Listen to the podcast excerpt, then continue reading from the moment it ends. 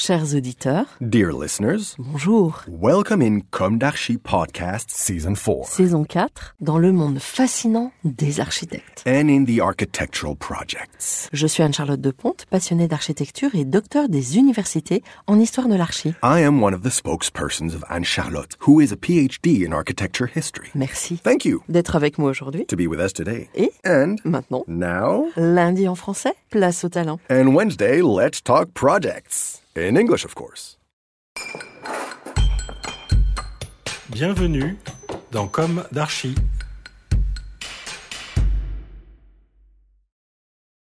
Chers auditeurs, ravi de vous retrouver aujourd'hui en compagnie de Jean-Michel Buron pour le volet 2 de notre conversation. Est-ce que vous pouvez nous parler de vos bâtiments d'actualité? Alors, les bâtiments d'actualité, celui sur lequel on est en, on vient de déposer le permis de construire, c'est l'ICEN de Caen. C'est un bâtiment pour une école d'ingénieurs qui est sur la presqu'île de Caen. C'est votre premier bâtiment de- d'enseignement supérieur? C'est pas le premier parce que là, en ce moment, on construit justement à Besançon un, un IFPS hein, pour une école d'infirmières. On en avait fait un, on le, projet s'était arrêté, qui était à Montagely, aussi un UT. Mais ce qui est, euh, voilà, c'est un bâtiment dans une aussi un lieu un peu, un peu extraordinaire. C'est sur la presqu'île de Caen. Donc déjà, c'est Ram Koolhaas qui a fait bibliothèque, donc il y a des architectes un peu célèbres. Donc on est un peu intimidé quand, euh, quand on vient construire là. On a envie de faire attention. C'est un concours, on est face à Snoeta, donc c'est, euh, Bravo on se dit, ouais, ça, ça, ça c'est un motive. challenge. C'est un challenge. Et voilà, donc c'est ce projet, c'est une grande rue intérieure. J'ai fait Beau- Beaupro, comme ça. J'ai fait aussi le lycée international à, à Courbevoie, à, Saint-Germain-en-Laye. C'est quelque chose que j'aime beaucoup. euh, Ah cette- oui, le lycée international de Saint-Germain qui est avec une restructuration, Tout à fait. extension, avec un bâtiment sportif Oui, et tout en bois. tout en bois. ça Et c'est- il date de quand le lycée international? Il été, on l'a, alors le, le, tout, tout l'extension, Oui, réhabilitation, euh, il y a- il y a quatre ans à peu près. Ouais, c'est c'est ans. relativement C'est récent. récent, oui. Et euh, je pense que vous avez un petit peu unifié euh, l'ensemble avec euh, à l'aide de bois. C'est ça, c'était de Ouais. redonner. Et à l'époque, comme ça, on avait fait perdre le concours. C'était un, un marché global de performance. Ça fonctionnait très très bien, mais le bois, bah, ça m'avait semblé une évidence puisque c'était dans un grand parc, etc., très très naturel et autres. Donc le bois, pour moi, était évident. Mais euh, au départ, les élus s'interrogeaient sur le bois, alors que même maintenant, ils le, Le plébiscite. le plébiscitent.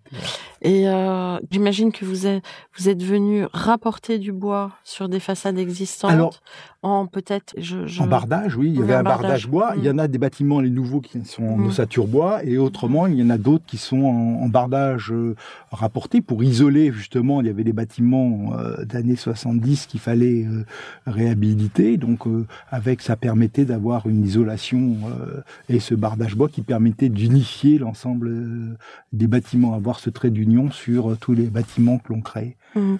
Et euh, quelles essences vous vous avez euh, utilisées là, justement sur cet exemple de Saint-Germain-en-Laye? Alors là, c'est du mélèze. Ouais. Alors, au départ, j'avais dit, attends, ça sera du mélèze français, mais il n'y avait plus assez. J'avais euh, et donc du coup, c'était du mélèze euh, qui venait de de- d'Estonie, je crois, mais bon, qui était Ouais. parce que le, le, le problème en fait, souvent du, du, du bois français, c'est que on essaye de le promouvoir, mais la filière se met petit à petit en place et on manque des fois de manquait un peu de bois alors qu'il y en avait un peu plus. On a on a beaucoup de forêts en France, hein, il n'y a pas de souci. Mais il faut pouvoir les, ouais. les gérer, il faut pouvoir Mhm. euh, organiser en fait ces nouvelles filières, ce qui se met maintenant tout à fait en place. Oui, puis le, je crois que le Covid aussi a un petit peu ralenti tout ça. Ça a ralenti tout ça. Ouais. Alors, on continue sur euh, votre actualité. Donc sur le lycée de Caen, donc y a cette grande rue intérieure qui est un bâtiment euh, à ossature mixte, à ossature bois, avec du zinc euh, sur euh, sur tes faces extérieures, avec cette grande rue, cette grande la lumière zénitale qui va pénétrer, qui en fait qui est sur la presqu'île, il y a le, le ras de la mer et puis le canal à Caen, donc qui relie en fait visuellement le canal et la et le bras de mer. Et donc, euh, c'est une école d'ingénieurs, donc c'est bien parce que aussi ça change de, de, des bâtiments des lycées et autres. Il y a des exigences très pointues de, de l'INSEN, qui est une école sur le, surtout sur le, le, numérique. Donc là, il y a un échange qui est extrêmement intéressant avec euh, les utilisateurs. Donc c'est la région de Normandie euh, qui est euh, qui est votre client, qui est le client, hein, qui est le maître d'ouvrage. Et là, on a eu des échanges aussi extrêmement intéressants avec la ville de Caen, notamment la, la et l'architecte conseil, l'architecte des bâtiments de France euh, qui était présent.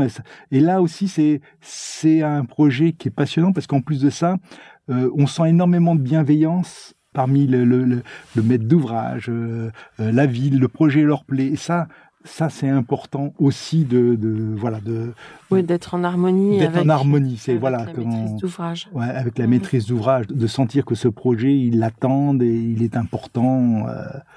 ouais. et euh, il sera livré quand? Alors euh, normalement les l'appel d'offres aura lieu en juin et il faut compter deux ans de travaux oui. Alors c'est un projet en plus de ça, c'est de rendre rue intérieure, mais il est posé sur un socle parce qu'il fallait construire un parking qui suggérait au départ en, silo. je trouvais dommage de mettre des, voitures en haut, puis en plus de ça, comme une zone un peu inondable, on a fait tout un, soubassement en, en, briques, en mouchard à pour que l'eau puisse circuler, sur lequel il y ait le parking. Donc le bâtiment est, posé sur ce, socle. Et là, on va essayer d'utiliser le maximum de, matériaux de réemploi, de la brique de réemploi, euh, donc, euh, comment ça s'organise le réemploi là aujourd'hui en 2023 ça commence à bien s'organiser. Il y a des gens qui sont un peu structurés, qui euh, il y a des plateformes où euh, ils récupèrent des, des, des, matériaux, qu'ils nettoient, qu'ils trient, qu'ils vont et qu'ils vont proposer. Donc là, on va, être au niveau de l'appel d'offres, on est au niveau de la phase vraiment de dossier de consultation d'entreprise. Donc on définit les choses on se laisse la possibilité de prendre quelque chose de des matériaux euh, neufs s'il n'y a pas suffisamment de réemploi, mais on, travaille avec euh, ces plateformes de réemploi. Notamment, on va essayer de mettre en place tous les, corps de chauffe. On va les mettre en, en, des radiateurs fonds qui sont récupérés, nettoyés, euh, et je pense qu'en plus dans un bâtiment très contemporain, retrouver ces, ces corps de chauffe euh, comme ça. Plus anciens. Plus anciens, c'est important. Là, euh, ma chef de projet, la Camille Rousseau, elle a elle était sur place. Elle dit oui, c'est superbe. On a dans, dans, cette plateforme, il y a des, des lavabos qui étaient dans, dans un, un, bâtiment de la défense euh, en granit qui ont été démolis. On peut peut-être les récupérer pour pouvoir dans dans chaque sanitaire. Donc c'est un nouveau travail qui est intéressant. On découvre aussi les uns et les autres. Hein. Est-ce que, par exemple, s'il y a un énorme lot de fenêtres à récupérer. Du coup, euh, vous repensez votre architecture pour l'adapter à la taille des fenêtres Peut-être pas, ça va pas. Ça, pourrait sur certains bâtiments, mais ce type de bâtiment, c'est en plus de ça, on a des exigences euh, thermiques très très poussées. Là, on va, on, va essayer d'utiliser la géothermie pour le chauffer. Donc, euh, c'est vraiment le choix. On, on a un éventail de, d'éléments et suivant euh, le projet, on essaye de voir au maximum ce que l'on peut utiliser comme matériaux. Maintenant, je pense que c'est très très bien parce que déjà c'est apprendre à se dire qu'on peut réutiliser les choses. Mais bon, il y a certains architectes qui s'amusent avec ça, qui font un peu de patchwork, de, de choses comme ça. Je ne change pas notre manière de concevoir les choses. C'est un petit peu difficile aussi sur ce type de programme. C'est difficile sur ce type de programme, mais ce que je pense c'est il faut il faut regarder ça, il faut l'étudier, dire voilà il y a des choses qu'on peut réutiliser, réemployer dans le cadre d'un projet. Mmh. Vous parliez de concertation avec les équipes pédagogiques. Oui. De quelle manière ça induit sur vos choix architecturaux?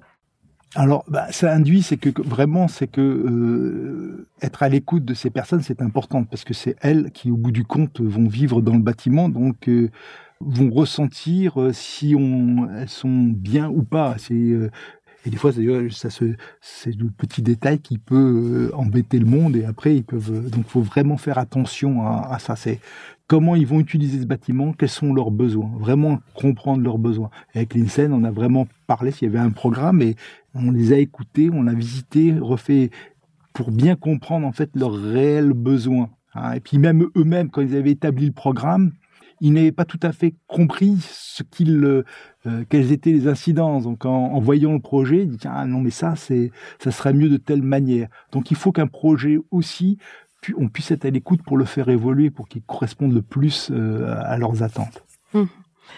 Vous avez d'autres projets d'actualité dont vous ah. aimeriez parler? Alors le, bah là, on a livré un, beau projet il y a à peu près un an à Saint-Gilles-Croix-de-Vie, qui est un, lycée. Euh, il me semble c'est en bois avec une double peau, c'est ça? Il est en bois double peau, puis surtout il a des coques.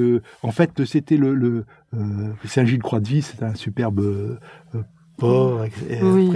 Et, donc, en Vendée. En Vendée. Et donc, euh, pour moi, l'idée, c'était trois bateaux, hein, trois bateaux de savoir qui accostaient, en fait. Euh, donc, euh, il y a toutes les, on retrouve les coques de bateaux sur, sur l'architecture, donc aussi très lumineux. Puis ça, c'est très, un chantier qui s'est bien passé, parce qu'on l'a construit aussi pendant le Covid. on l'a livré dans les temps avec des entreprises qui ont vraiment joué le jeu. C'est, Et vous avez des opérations complètes? Vous avez des suivis de chantier? Oui, oui, oui. En ce moment, on fait un collège en Haute-Savoie, dans, dans son suivi de mmh. chantier. Mhm. Hein, qui est lui tout en bardage bois. Et, là, par rapport aux montagnes, c'est des, c'est du zinc pigmento rouge qui vient, trois bâtiments qui viennent s'organiser. Donc euh, voilà, puis donc les bâtiments, on va construire à Saint-Laurent-du-Maroni. Il y a un lycée qui commence à, à sortir de, de, terre. Mhm. Pour en revenir à celui de Saint-Gilles-Croix-de-Vie, c'est entre le squelette, la structure, euh, la coque et euh, on a l'impression que ce sont des brises-soleil. C'est ça sert de brise-soleil. Ça sert de brise-soleil. Ça sert de brise-soleil. Vous travaillez un petit peu sur euh, l'écologie du Sud. C'est un petit peu ce que préconise Franck Boutet maintenant avec le réchauffement climatique. Oui. Alors en plus de ça, tout, euh, c'est pour ça souvent les, les, matériaux, beaucoup en ce moment, on, pour des impacts carbone, on va préconiser du bois, etc. Moi, je pense que j'utilise beaucoup de bois, mais je pense surtout, je dis, il faut le, bon matériau au bon endroit. Mm. Notamment quand on est dans le sud, moi qui viens de la Méditerranée, c'est plutôt rafraîchir. C'est rafraîchir, c'est de la masse, c'est de la pierre, c'est euh, l'inertie thermique. C'est l'inertie thermique. Donc euh, euh, il n'y a pas de tous les matériaux sont importants, mais on doit vraiment les choisir avec soin. Bon, maintenant il y a ce bilan carbone. La pierre, on a fait un petit projet qui du coup n'a pas abouti, mais c'était centre culturel, on l'avait fait en pierre porteuse parce que euh, il y a la pierre de Saint-Mexin en, région parisienne, donc c'est extrêmement intéressant de, retrouver ces matériaux naturels. Euh, et maintenant, ça prend du sens parce que même économiquement, par rapport aux, besoins en fait de, bilan carbone, on peut réutiliser ces matériaux. Après le béton, le béton a énormément de, progrès à faire au niveau bilan carbone, mais c'est malgré tout un matériau fabuleux qui a permis des euh, justement, je disais au tout départ, sur l'histoire de l'architecture, c'est euh, tous les grands gestes architecturaux qu'on a pu faire, que Lumière a pu faire, c'est grâce au béton. Maintenant, c'est plus le métal aussi. Et le métal aussi. Le métal ah est extraordinaire. Et donc on n'a pas cette culture en France, mais c'est incroyable. C'est incroyable. Tous les Anglo-Saxons travaillent énormément en métal. Et, d'ailleurs, nous, euh, en France, on a du mal à comprendre que, comme le béton, il y a beaucoup de progrès, mais il y a eu beaucoup de progrès de fait par rapport au bilan carbone sur euh, sur le métal. Puisqu'en fait, c'est c'est les process industriels pour le. C'est comment euh, dans une une entreprise, c'est l'énergie qui est nécessaire pour ben, pour les fonderies de métal, euh, mais si mm. je les associe à des, des sources d'énergie propres, euh, solaires, éoliennes, etc., je, je vais automatiquement euh, diminuer le bilan carbone. Et le, le métal lui-même, c'est une, une, ressource qui est réutilisable. Voilà. Le mm. problème du béton, c'est la fabrication du, du, ciment. Et là encore, la nécessité fait que ben, les industriels commencent à réfléchir, donc ils appellent bas carbone, qui n'est pas encore réellement ça, mais de plus en plus, on va trouver des, techniques qui vont permettre de diminuer vraiment l'impact carbone, le, choix de l'énergie, changer euh, la composition du calcaire, des, adjuvants. Euh, c'est, les choses peuvent évoluer. Et puis moi, je suis malgré tout aussi, je pense que la technique et, technologie va, va, va, nous sauver, va nous apporter énormément de choses. Hein. Hmm. il faut, faut être optimiste. Faut être très optimiste. Oui, oui. Dans le verre à moitié plein, à moitié vide, il vaut mieux voir toujours celui qui est plein. Oui, oui, puis c'est euh, c'est tellement vrai. Mais ce qui est vrai aussi, c'est que euh, ce que l'on découvre là, c'est euh, moi mon grand-père me l'apprenait. j'ai des parties de pêche avec lui, il m'apprenait les choses, nature, pourquoi il fallait faire attention aux abeilles, qu'est-ce que un gamin, c'est je l'entends encore, je vois encore. Et, et quand j'étais à l'école, il y avait une revue qui s'appelait Solaire. C'était passionnant pour nous parce que ces éléments, c'est dans les années 70, c'était extrêmement porteur. Et il a fallu tout ce temps finalement pour dire maintenant, allez, on y va. Euh, mm. on, doit y aller.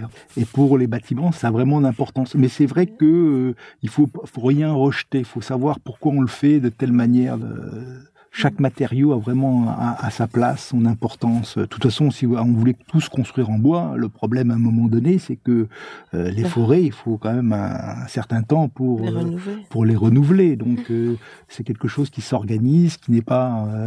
Mm. Mais là aussi, la, terre crue, c'est génial. On a fait un bâtiment, une école, tout en pisé. Mm-hmm. Et ça, Elle est où cette école? Elle est à Fontenay-sous-Bois. Mm elle est en bois épisée. Et là, c'est super parce que hum, déjà, même pour la, construction, l'entreprise avait un peu peur du pisé. Et en fait, elle a retrouvé des, euh, des maçons qui ont retrouvé des gestes mhm. qu'ils connaissaient. Donc, euh, ils ont préfabriqué les, les, murs, puisqu'ils n'étaient pas porteurs, on les a préfabriqués dans, à côté. Et ça s'est fait très, très vite, en fait. Et ils ont vraiment eu du plaisir à le faire. C'est très, très bien fait. Avec euh, une force expressive, j'imagine. Ah oui, c'est euh, ben, c'est ça, c'est que pour euh, les gamins ils grattent d'ailleurs les les façades. La, façade. Donc, euh, on a dit voilà, on va apprendre à faire un atelier. Maintenant, on va faire un atelier pour parce que ça se répare, c'est rien du tout. Hein, mais, c'est marrant parce que c'est quelque chose de.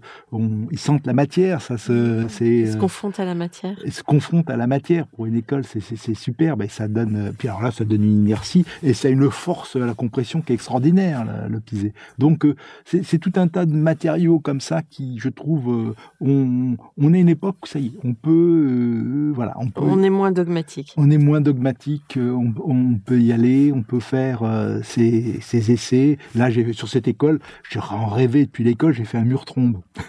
ah oui. ah oui. Je me dis, j'ai le pisé. Hop, j'ai une façade plein nord. Je mets du verre. Hop, je vais récupérer mon énergie là-dedans. Donc, on a fait ce petit mur trombe. C'est chaque fois, c'est voilà, c'est des choses donc qui, qui reviennent, qui remontent à loin pour moi, mais qui existaient depuis fort longtemps. Euh, et que vous arrivez à réinvestir. À réinvestir, remettre, comme le puits canadien, ces choses-là qui sont des, des, des choses extrêmement importantes. On, on se voit, la, la, géothermie, elle est, elle est essentielle. C'est, une énergie. Euh, qu'on met des pompes à chaleur partout. Bon, les pompes à chaleur, elle va être efficace si je prends de l'air qui est déjà un peu préchauffé sous la terre. Il est préchauffé. Mm. Il à 12 degrés, donc euh, c'est alors, qu'est-ce qui, à votre avis, vous fait gagner dans les concours? On lâche rien. Ça se traduit comment? ça, veut dire que chaque projet est important. C'est vraiment euh, à l'agence, on y, on y croit, on s'investit à fond dans, chaque projet. Et, euh, voilà, c'est c'est un investissement très très fort. On y, on y croit à chaque fois. On essaie de donner le meilleur de nous-mêmes. Alors, des fois, on est un peu déçu hein, parce qu'on gagne. Mais est-ce que c'est dans les flux? Est-ce que c'est l'ensemble de tout ce que vous proposez? Ou est-ce que vous avez des points forts? On dit que souvent, j'ai mon point fort, c'est la fonctionnalité. Sur, euh, voilà, j'espère aussi qu'on fait une architecture plaisante. Mais je pense aussi qu'on peut travailler cette architecture parce que on maîtrise très bien cette fonctionnalité. Donc, euh, on a des projets qui sont lisibles, qui vont répondre, ayant été programmistes, très précisément au programme. Euh, donc, ça nous libère après pour euh, essayer de de faire un projet qui soit le, plus en harmonie avec son site. C'est ce qui est important. C'est cette relation que l'on va avoir avec le site. Chaque projet est avec cette relation avec le site. C'est vraiment essentiel.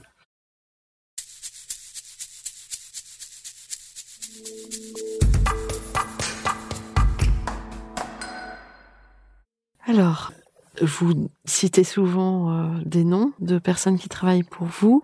On a compris, je crois, que vous étiez assez fidèle hein, dans vos équipes. Euh, comment elle est composée, cette équipe? Alors, on est, euh, on est à l'heure actuelle, on est 14 personnes, il y a donc 12 architectes.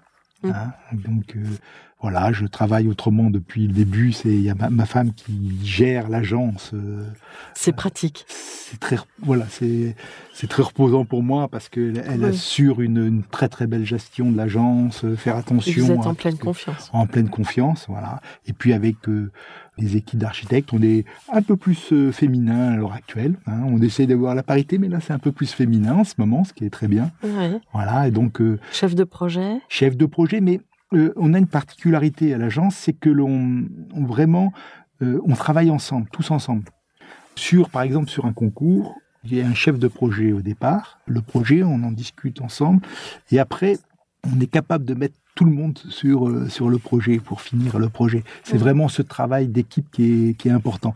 Le projet, et on peut se passer, moi c'est important de se passer le projet l'un aux autres. Il faut échanger. Là, sur euh, euh, l'INSEN, il y a Camille qui est chef de projet. Je dis, tu vas voir Nelly en ce moment, elle fait son chantier de des VH. Elle est, alors on a fait tous les plans d'exécution sur le zinc, on a des détails précis. Donc cet échange, c'est extrêmement important que tout le monde échange. Euh, va voir avec Katia qui l'a euh, vu euh, sur le projet de, euh, du FPS, sur le chantier, telle chose. On a, ça c'est important. Puis aussi, j'essaye aussi que les, tous les jeunes petit à petit travaillent et essayent de suivre le chantier aussi. C'est que c'est important. On apprend par le chantier. Mais on apprend par le chantier et un architecte est, euh, est bien, bien, bien complet lorsqu'il aura fait du chantier. Oui, parce qu'en fait, autrefois, il y avait la planche à dessin. Il y avait déjà une confrontation à la matière. Non, mais c'est vrai, le rotring, même le, enfin, la planche, la manière, nana, comme on dessinait, chaque trait avait son importance. Avait importance. Et ça permettait de, le trait, on, réfléchissait quand on faisait Exactement. Et en plus, on était un petit peu comme l'art de la calligraphie, euh, au sens noble du terme. On était physiquement investi sur le plan. Tandis qu'aujourd'hui, la numérisation euh, aseptise énormément.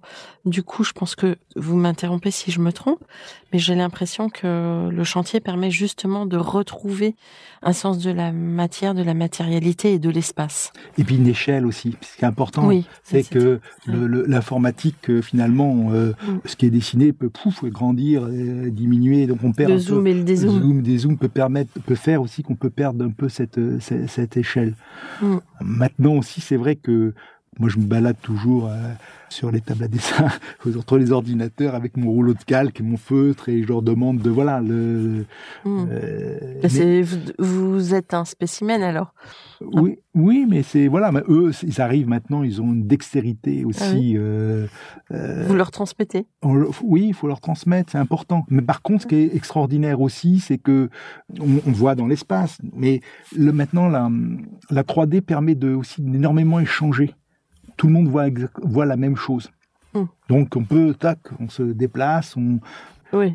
Dans le projet, j'ai donc, ah, regarde là, tac, tac, en se déplaçant. on tourne autour. On tourne autour. Regarde là, la perspective dont je te parle. Regarde là, tu vois. Hmm à travers cette fenêtre, là, je vais voir euh, euh, le palais de justice, il est là, juste dans l'axe, donc il faut la déplacer un peu. Ce qu'on pressent, on voit comme ça, on peut, ça permet aussi d'énormément d'affiner, changer. C'est euh, une grande valeur ajoutée. C'est une grande valeur ajoutée. C'est les maquettes qu'on faisait au départ physiques qui peuvent toujours avoir leur intérêt. Là, euh, ce modèle, euh, et, c'est vrai qu'ils le maîtrisent, euh, ils ont une dextérité pour le maîtriser. Mm. Hein, c'est impressionnant. Ah oui, c'est impressionnant. Là, moi, Jérémy fait des trucs extraordinaires. C'est à nous qu'elle travaille sur en ce moment sur un projet sur euh, flanc de colline, etc. euh, à Mayotte justement où, redéplace ces choses. C'est cette manière de, de, voir est extrêmement importante de, voir même des choses qu'on pressent là. ça, on peut vraiment euh, les faire. Mais ils ont cette dextérité qui est extraordinaire. Mais alors justement, vos équipes, elles travaillent comment quand vous êtes en Outre-mer? Vous avez, vous êtes associé avec un architecte local? Oui, sur, euh, oui. Et vous y allez quand même euh, régulièrement, oui. Régulièrement? Oui. Hmm.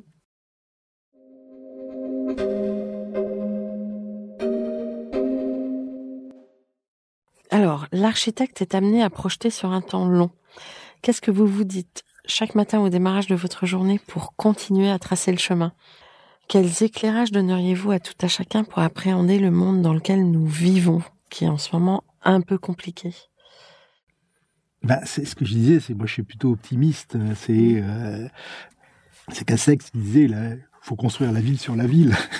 Donc euh, c'est passionnant de, de, pouvoir chaque fois se lever et de euh, se dire tiens on va faire un bâtiment. Ce bâtiment il va avoir euh, une importance énorme. Il va aider à, des personnes à, à grandir à, à, évoluer. Quand on construit justement des bâtiments d'enseignement pour les enfants c'est euh, on les sort de leur petite leur petit cube leur petit truc on leur donne des avoir une autre volumétrie un autre espace un, un environnement beaucoup plus large. Et ça c'est important.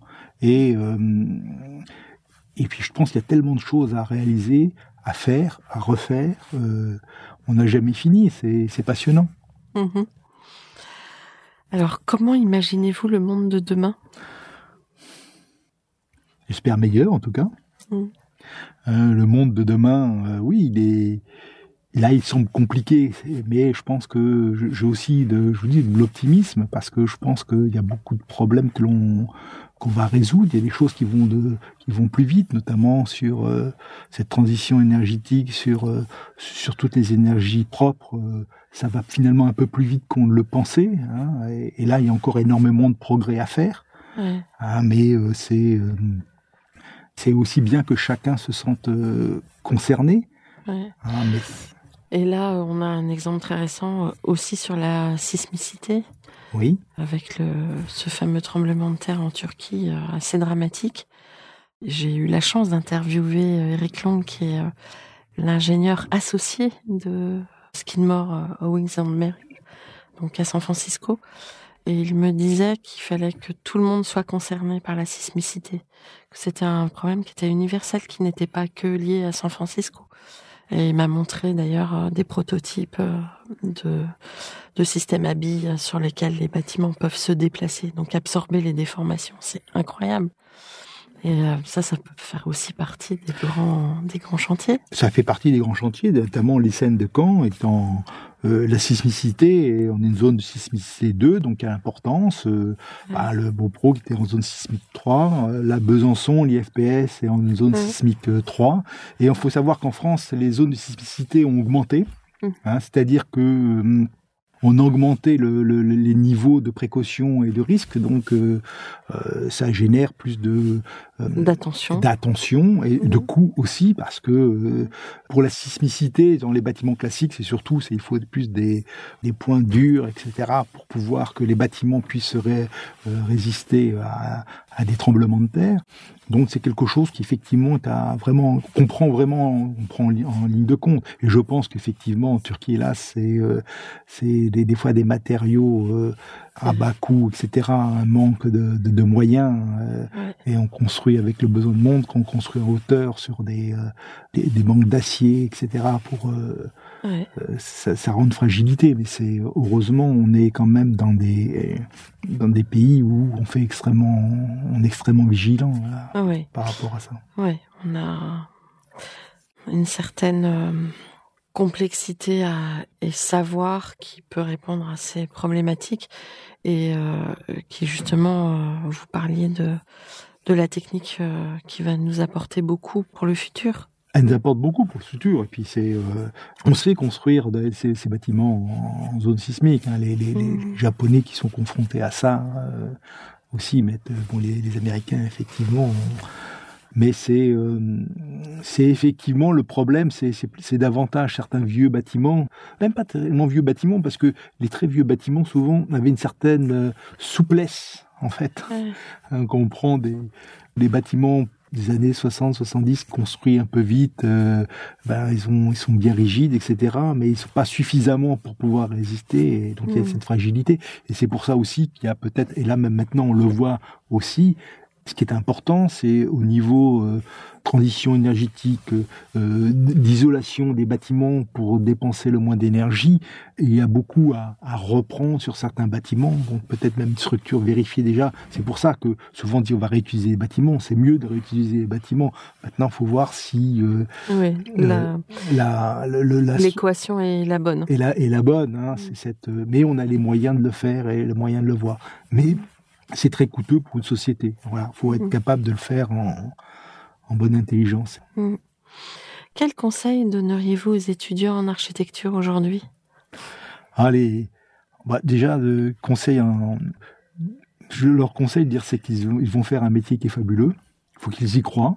C'est pas toujours facile au, au, départ, mais c'est euh, très complet. C'est très complet. C'est un peu dévorant c'est un peu dévorant, mais c'est on a la chance de faire un métier. Souvent, on sait pas, c'est pas un métier, c'est un état quand on est architecte. Euh, on est architecte tout le temps. Mm. Donc ça, c'est la chance de pouvoir faire ce type de métier. C'est fabuleux. Là récemment, j'ai été à, une remise de prix par des jeunes étudiants sur euh, sur le béton euh, organisé par Bétocible et, et de voir certaines certains architectes, jeunes architectes comme ça, qui avaient cette foi, cette volonté. Notamment, il y avait deux jeunes euh, architectes qui avaient recréé des petites maisons, mais ils avaient même mis la main à la pâte pour voir comprendre comment faire les choses. Donc, je pense que voilà, les jeunes architectes, faut y croire, faut y tester, faut essayer. C'est moi, c'est un super métier. Euh, j'ai pas d'enfant, c'est je suis bien.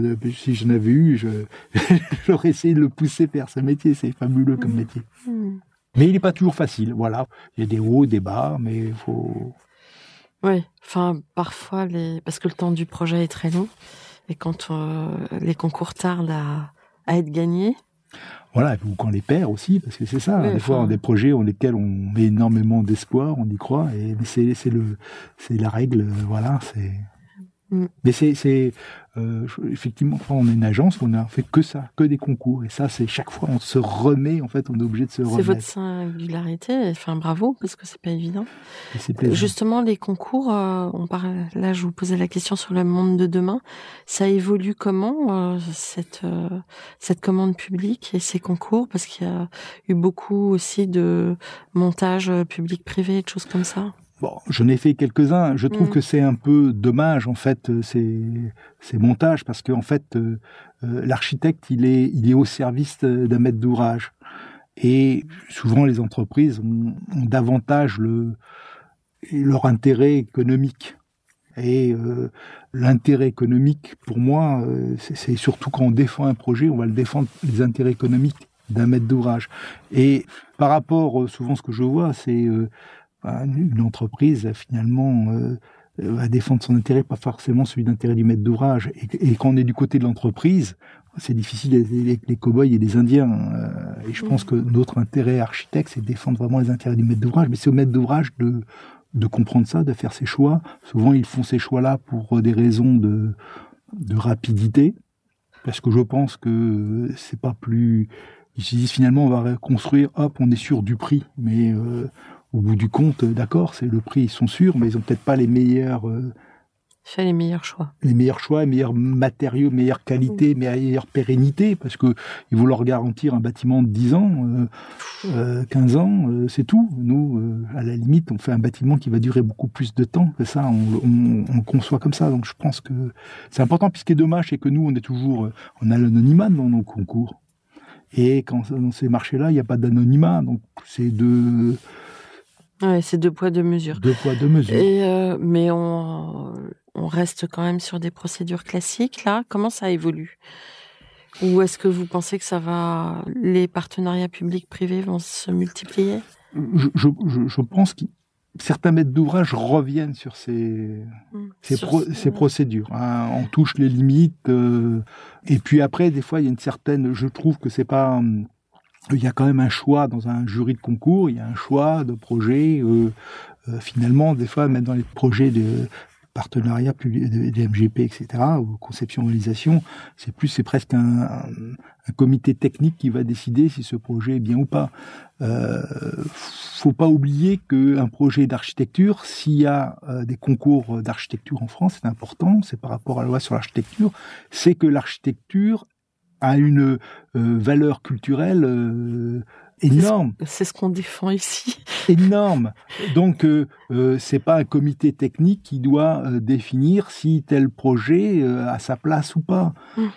ce que je pense aussi souvent, c'est que on demande énorme lors des concours d'architecture, on va demander énormément de calculs qui ne servent à mon avis strictement à rien pour le du type euh, calculer euh, euh, tout le calcul thermique du bâtiment, la thermodynamique du bâtiment, savoir si ce bâtiment va faire tant de le bilan carbone de chaque bâtiment. Donc des calculs qui vont demander énormément à des ingénieurs à un moment de calcul. Qui, au niveau d'une esquisse, un concours c'est une esquisse, c'est une idée, c'est un concept. À mon avis, ça ne va à rien. Souvent, ça complexifie les projets, ça complexifie le, on va avoir plusieurs équipes d'ingénieurs, d'architectes qui vont travailler sur des choses qui pour après vont être déchirées, puis finalement on va, ils vont choisir un projet. Ça perturbe la lecture? Ça perturbe la lecture et surtout, c'est que euh, moi, je, je, me rappelle avoir vu sur la maquette de, de, de Renzo Piano du centre Jean-Marie Chibaou à, à Nouméa. Ouais. Et quand on voit sa maquette, c'est des petits bouts de fil de fer, tout simple, mais il y a tout. Mm. Tout le projet est là. Mais tout le monde n'est pas capable de, le- de le voir. Mais, mais, appréhender. mais, mais beaucoup de grands projets, en fait. Et je trouve qu'on Ouais. on devrait simplifier les concours, revenir à, à un concept, une idée, une esquisse. Euh, Je suis bien d'accord avec vous. Mais euh, bon, on veut tout contrôler.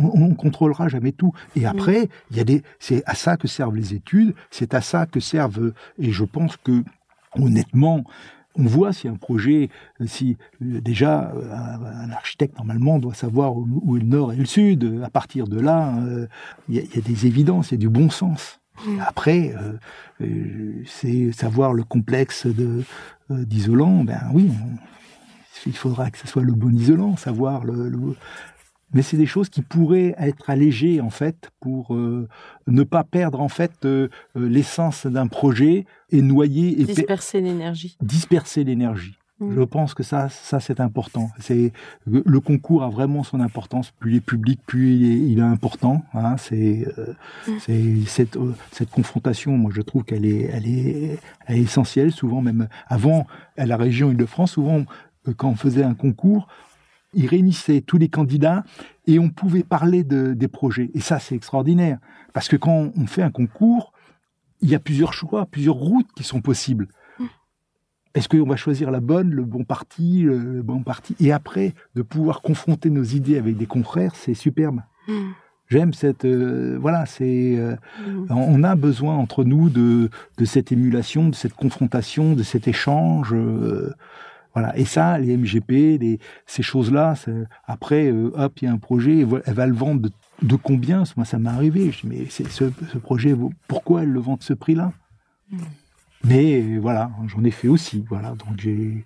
Oui, Mais c'est pas, j'essaye. euh, gagner sa vie aussi, puis faire vivre son agence. il faut faire vivre son agence, mais c'est quelque chose que j'ai. Maintenant, j'essaye de vraiment choisir mes partenaires. S'il y en a qui m'ont pas, qui m'ont pas respecté, euh, je voilà, euh, retournez pas. je n'y retourne pas. Hein. Alors que je pense, on a besoin des entreprises, on a besoin des, euh, des entrepreneurs pour construire. Hein.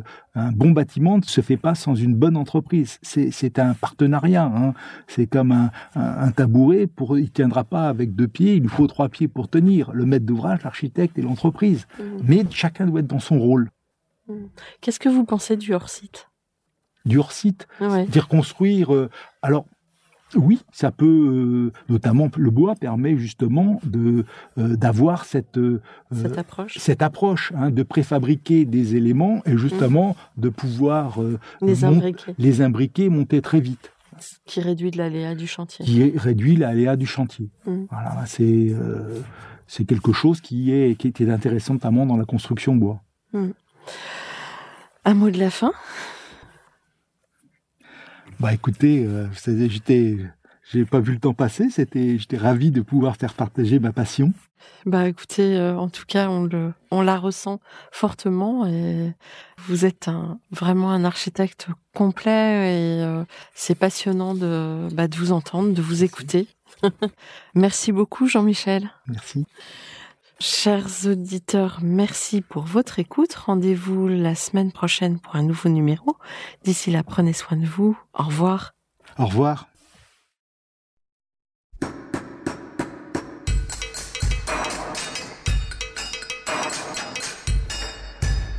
Chers auditeurs, merci pour votre écoute. Merci à Julien Rebourg, réalisateur, qui nous accompagne sur la partie son. N'oubliez pas de retrouver nos sujets en avant-première sur Instagram à l'adresse at. Si vous aimez ce podcast, favorisez sa diffusion en lui donnant 5 étoiles sur Apple Podcast, plus un petit commentaire, ou sur votre plateforme de podcast favorite. Et surtout, abonnez-vous pour écouter tous nos épisodes gratuitement. À bientôt. Et d'ici là, prenez soin de vous. When you make decisions for your company, you look for the no-brainers. And if you have a lot of mailing to do, stamps.com is the ultimate no-brainer. It streamlines your processes to make your business more efficient, which makes you less busy. Mail checks, invoices, legal documents, and everything you need to keep your business running with Stamps.com. Seamlessly connect with every major marketplace and shopping cart. Schedule package pickups and see your cheapest and fastest shipping options from different carriers. With rates up to 89% off USPS and UPS rates. And with the Stamps.com mobile app, you can take care of mailing and shipping wherever you are. Make the same no-brainer decision as over 1 million other businesses with Stamps.com. Sign up with Code PROGRAM for a four-week trial, plus free postage and a free digital scale. No long-term commitments or contracts. That's Stamps.com. Code PROGRAM.